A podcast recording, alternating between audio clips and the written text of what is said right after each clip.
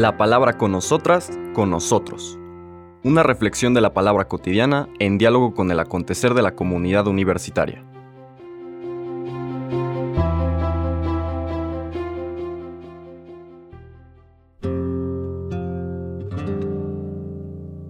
Hola, buenos días.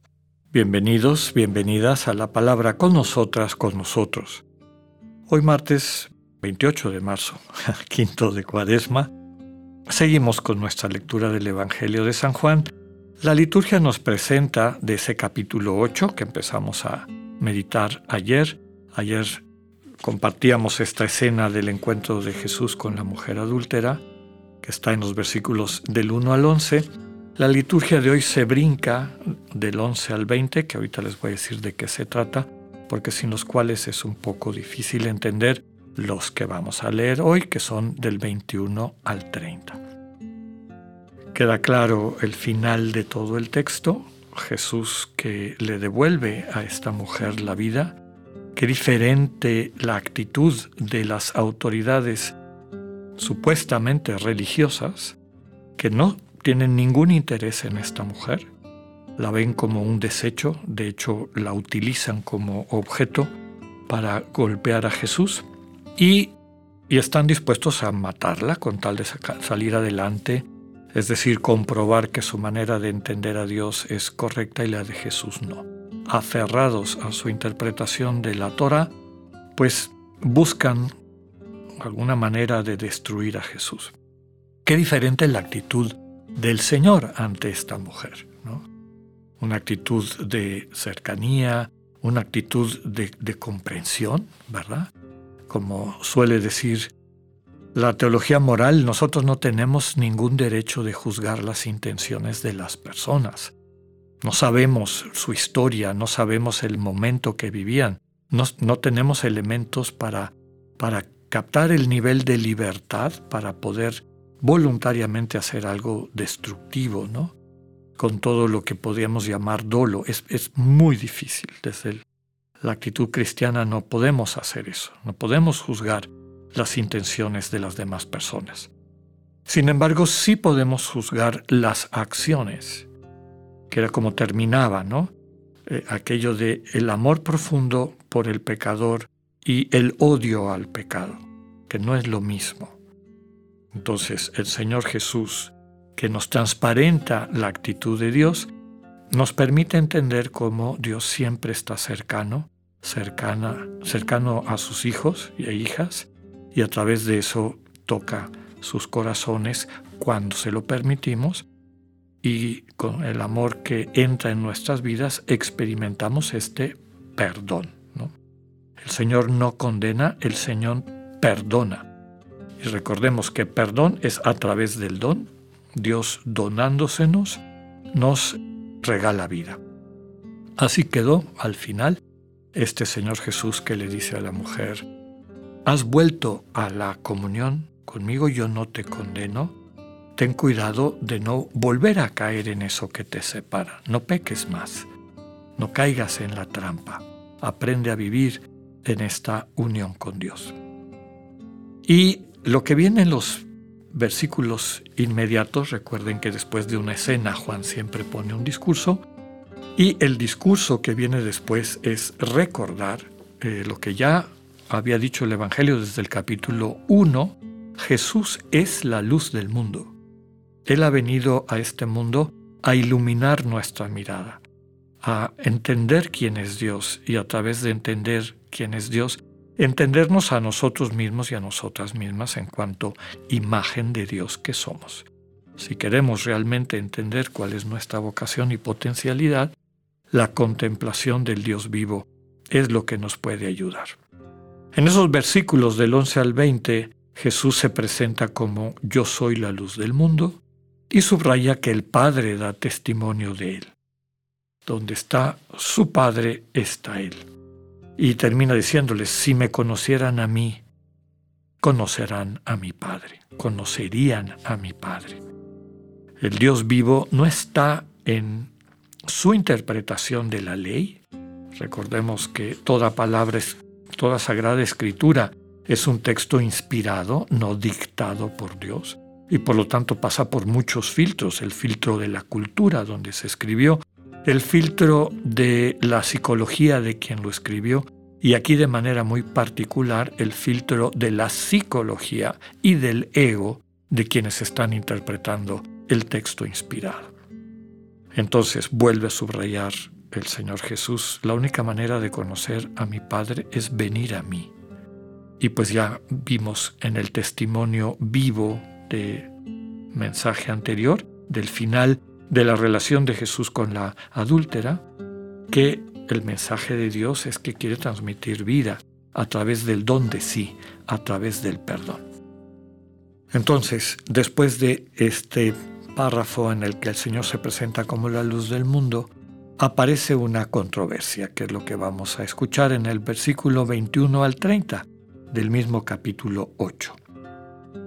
En aquel tiempo Jesús dijo a los judíos, Yo me voy y ustedes me buscarán, pero morirán en su pecado. A donde yo voy, ustedes no pueden venir. Dijeron entonces los judíos, ¿estará pensando en suicidarse y por eso nos dice, a donde yo voy, ustedes no pueden venir? Pero Jesús añadió, Ustedes son de aquí abajo, y yo soy de allá arriba.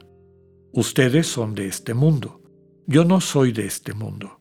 Se lo acabo de decir, morirán en sus pecados, porque si no creen que yo soy, morirán en sus pecados. Los judíos le preguntaron, Entonces, ¿quién eres tú? Jesús les respondió, Precisamente eso que les estoy diciendo. Mucho es lo que tengo que decir de ustedes y mucho que condenar. El que me ha enviado es veraz y lo que yo le he oído decir a él es lo que les digo al mundo. Ellos no comprendieron que hablaba del Padre.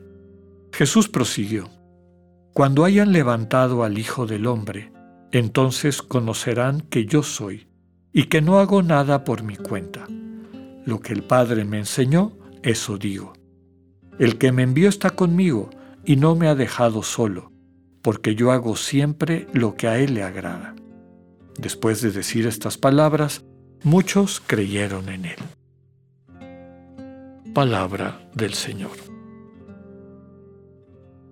Recordemos que el Evangelio de Juan, en particular esta primera parte, los primeros doce capítulos, el así llamado libro de los signos, se escribe en un momento dramático que también apreciamos en el Evangelio de Mateo, que es la expulsión de los cristianos del judaísmo. Eh, los cristianos eran considerados como un grupo más, una secta más dentro del judaísmo, igual que los seguidores de Juan y los esenios y los saduceos y los fariseos. Pero después de la caída del templo y la debacle de la pérdida de la guerra de rebelión, se da un movimiento como de consolidación de una manera de entender esa fe judía que, como hemos dicho en otras ocasiones, tiene que ver con el fariseísmo y el fariseísmo de una escuela de la escuela Gilel y la interpretación de quienes van consolidando esa identidad religioso-étnica nacional. Y eso implica sacar a todos los demás. Y entre los que son expulsados son los cristianos. Por eso, o los judíos de origen, los cristianos de origen judío. Por eso cambian los interlocutores. Ayer veíamos que fariseos y escribas son los que llevan a la mujer adúltera para golpear a Jesús.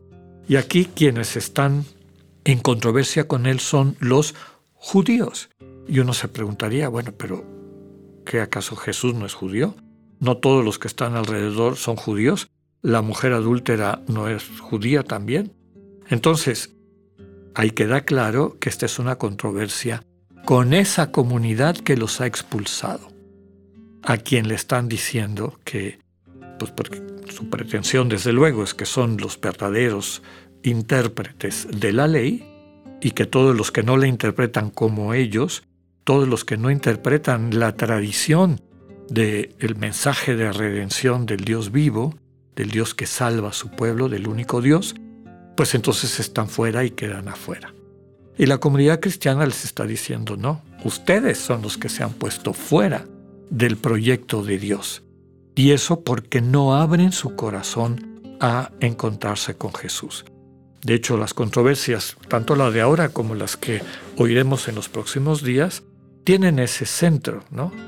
¿Quién se acerca a Jesús cuando menos para permitirle transmitirle su mensaje y después decidir si es oportuno o no? Aquí hay una especie de cerrazón permanente que pues muy probablemente es la que estaban viviendo estas comunidades excluidas. Dos veces aparece el término yo soy. Recordemos que ese es el nombre de Dios. Dice el Señor Jesús, porque si no creen que yo soy, morirán en sus pecados. Es decir, si no creen que yo soy comunicación de Dios, yo soy quien permite a la gente entender quién es este Dios, ¿no? Si no se dan cuenta que yo soy quien ilumina al mundo y le permite encontrar el camino de regreso al Padre, van a seguir en sus pecados, es decir, en esta distorsión, y ahí lo que van a encontrar es la muerte. Al final dice, cuando hayan levantado al Hijo del Hombre, entonces conocerán que yo soy otra vez, que yo soy Dios. Levantar al Hijo del Hombre significa desde luego el acto de la cruz, esta palabra eterna del Padre que está dispuesto a asumir nuestra condición humana y humanamente cargar sobre sí las consecuencias de nuestro egoísmo para liberarnos. Pero esa oferta de liberación requiere de cada persona una aceptación. Y ese es el drama de Dios. Si no aceptamos su amor, su dinamismo de salvación queda trunco. Lo iremos viendo en las lecturas de los próximos días. Que tengan un buen día. Dios con ustedes.